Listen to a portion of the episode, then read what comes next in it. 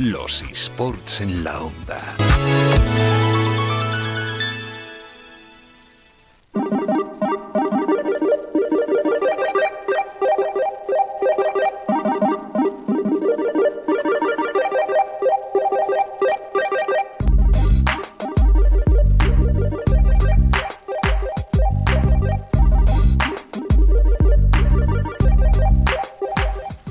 11 menos cuarto de esta mañana del 3 de marzo y vamos presentando más secciones y, y, a colaboradores. Vamos a hablar con el coordinador de eSportal en Canarias, Kevin Vázquez, para que nos presente también su sección y cómo será el devenir ¿no? en los próximos miércoles a estas horas en, en, en esta sección. Vamos con él. Kevin, buenos días. Buenos días, ¿qué tal? Muy bien, muy bien. Eh, vamos a presentarle ¿no? a todo el mundo. Hay gente que le pillará por sorpresa ¿no? esta sección y que es aquello de, de los eSports y bueno, y quiénes sois vosotros. Primero de nada, vamos a presentar eSport Talent Canarias, que de donde eres coordinador. ¿Qué sí. es lo que hacéis? ¿A qué os dedicáis? Sí, bueno, antes que nada, pues bueno, es un placer, un placer estar aquí en, en Radio Faikan y que hayan contado con, con nosotros para, para, bueno, esta colaboración que vamos a tener cada miércoles. Uh -huh.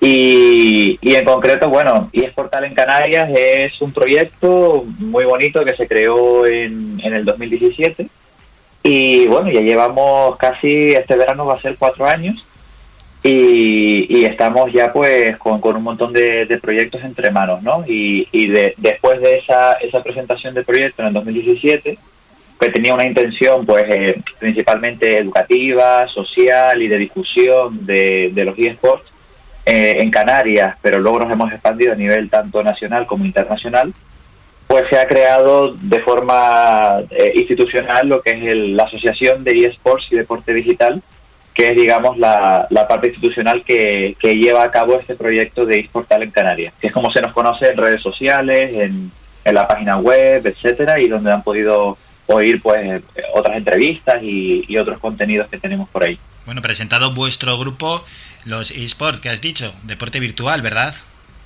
Exacto, es decir, eh, realmente eh, nosotros empezamos con la idea de que, de que muchas empresas y muchos eh, equipos empezaron a fundar en, en, el 2017, aunque esto viene de, de mucho antes, ¿no? El tema de, de los eSports y los videojuegos competitivos, que sería la, la breve definición de, de eSport, ¿no? Uh -huh. También es verdad que nosotros creamos el proyecto con, con la intención de acoger y que, y que lo intentaremos hacer aquí también en esta sección de acoger no solo al mundo de, de los esports como tal, que quizás es la pata más conocida, sino que realmente estamos viviendo una, una, digitalización, y más ahora con el, con el COVID, y, y hay un y hay un gran digamos eh, una gran eh, población gamer digamos que es lo que está detrás del mundo de los esports. Es decir los esports es la parte más competitiva que tiene también sus beneficios y sus eh, características concretas pero el mundo gaming digamos que es el digamos la, la, mayoría de la población lo que lo que usa que es el, el videojuego en casa el uso del videojuego incluso ahora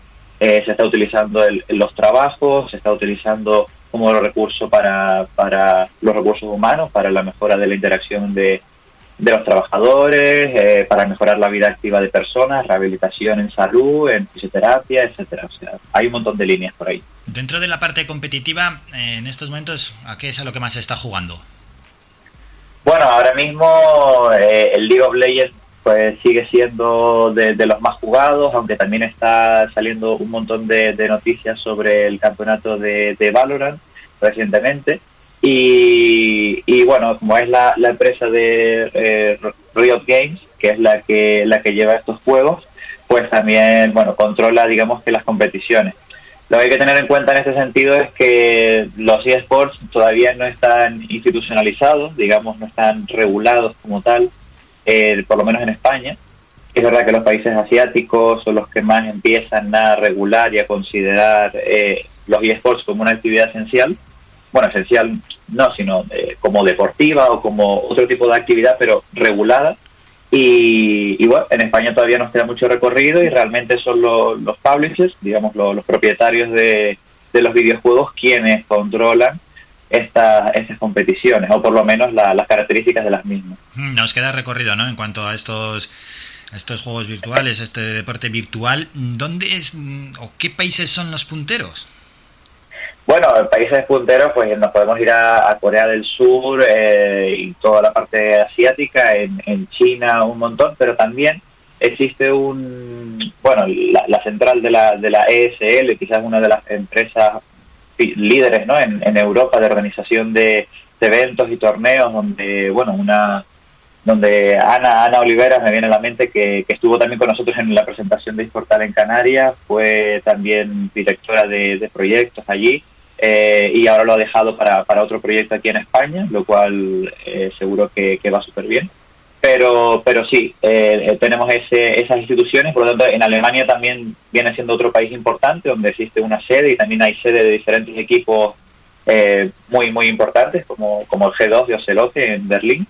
Pero luego, a nivel de investigación, que es otra cosa importante, porque los esports no solo es jugar y competir y tal, sino que hay una parte detrás, ¿no? De, de educación, competición, que todavía no están muy desarrolladas, eh, pues vienen siendo los países eh, nórdicos también, es decir, en Suecia, en Finlandia y, bueno, también aquí en, en, Dinamarca y en Alemania, pues se está empezando a investigar mucho más. Y también existe, claro, a nivel eh, europeo e internacional, muchas competiciones. O sea, Suecia también viene siendo un país importante para, para este tipo de competiciones, claro. Vamos a tener muchos programas para hablar de este asunto, pero hay una industria gigantesca detrás, ¿eh? Exacto, es decir, eh, detrás de todo esto eh, hay una industria muy grande y bueno, y se mueve también pues una economía muy grande que no hace sino crecer y ahora con el COVID se ha acelerado. Quizás pues el, efecto que hubiera tenido en cinco años lo hemos vivido en uno y, bueno, y se, ha ido acelerando también este juego online. ¿Qué ocurre? Y, y, en este sentido, ¿por qué nos hemos creado nosotros? Y es un poco lo que quizás podemos ir tratando en, en, el programa de la radio para difundirlo? Pues es básicamente que todo esto requiere de una educación. Es decir, y es lo mismo que si yo la alimentación no la educo o la, el deporte no lo educo. Es decir, eh, igual que siempre hablaremos o siempre usaremos igual el símil de deporte, no porque quizás lo sea, de hecho no lo, no lo es actualmente regulado, ¿no? Pero sí es verdad que es un símil pues muy comparable porque las actividades se parecen, se parecen, se parecen bastante, ¿no? Entonces, bueno, pues el deporte igual que se, se puede usar de mala manera, puede transmitir malos valores, puede transmitir eh, malas, malos procedimientos, malas ejecuciones, ¿no? O, hábitos saludables. El, riesgo peligroso que también tienen. Exacto, sí, por ejemplo, en el deporte tenemos el tema de la vigorexia o el tema de, de, los padres que, ¿no? que van al, a ver los partidos de, de sus hijos y, bueno, y, se, se pelea, y ponen euforia, etcétera. Es decir, todos esos son conductas que luego se ven representadas en, en, los pequeños y, y, bueno, y tienen un efecto negativo en el deporte. Pues, ¿qué ocurre en los eSports? Que tienen características diferentes y una que planteo así a bote pronto es, en los eSports no necesitas ir a un lugar físico a jugar. Juegas en tu casa, es decir, no necesito una cancha de baloncesto al lado de, de mi casa para ir a jugar, no necesito compañeros físicamente que vayan allí, no necesito un balón que vayan allí. Yo tengo mi consola en casa y puedo jugar a cualquier hora del día porque se juega internacionalmente con internet, conecto con cualquier persona y, juego. Por lo tanto, eh, juego a cualquier hora, puede ser que me pegue más horas jugando, puede ser que bueno, contacte con personas que no conozco y no veo simplemente a través del audio y ahí pues surgen otros problemas.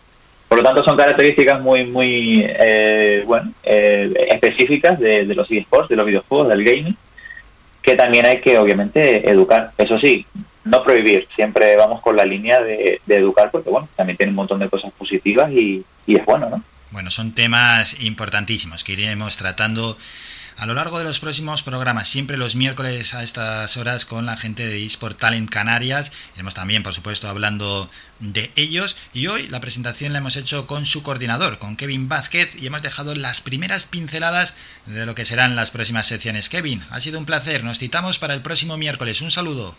Nos vemos. Hasta luego. Muchas gracias. Hasta luego. Adiós.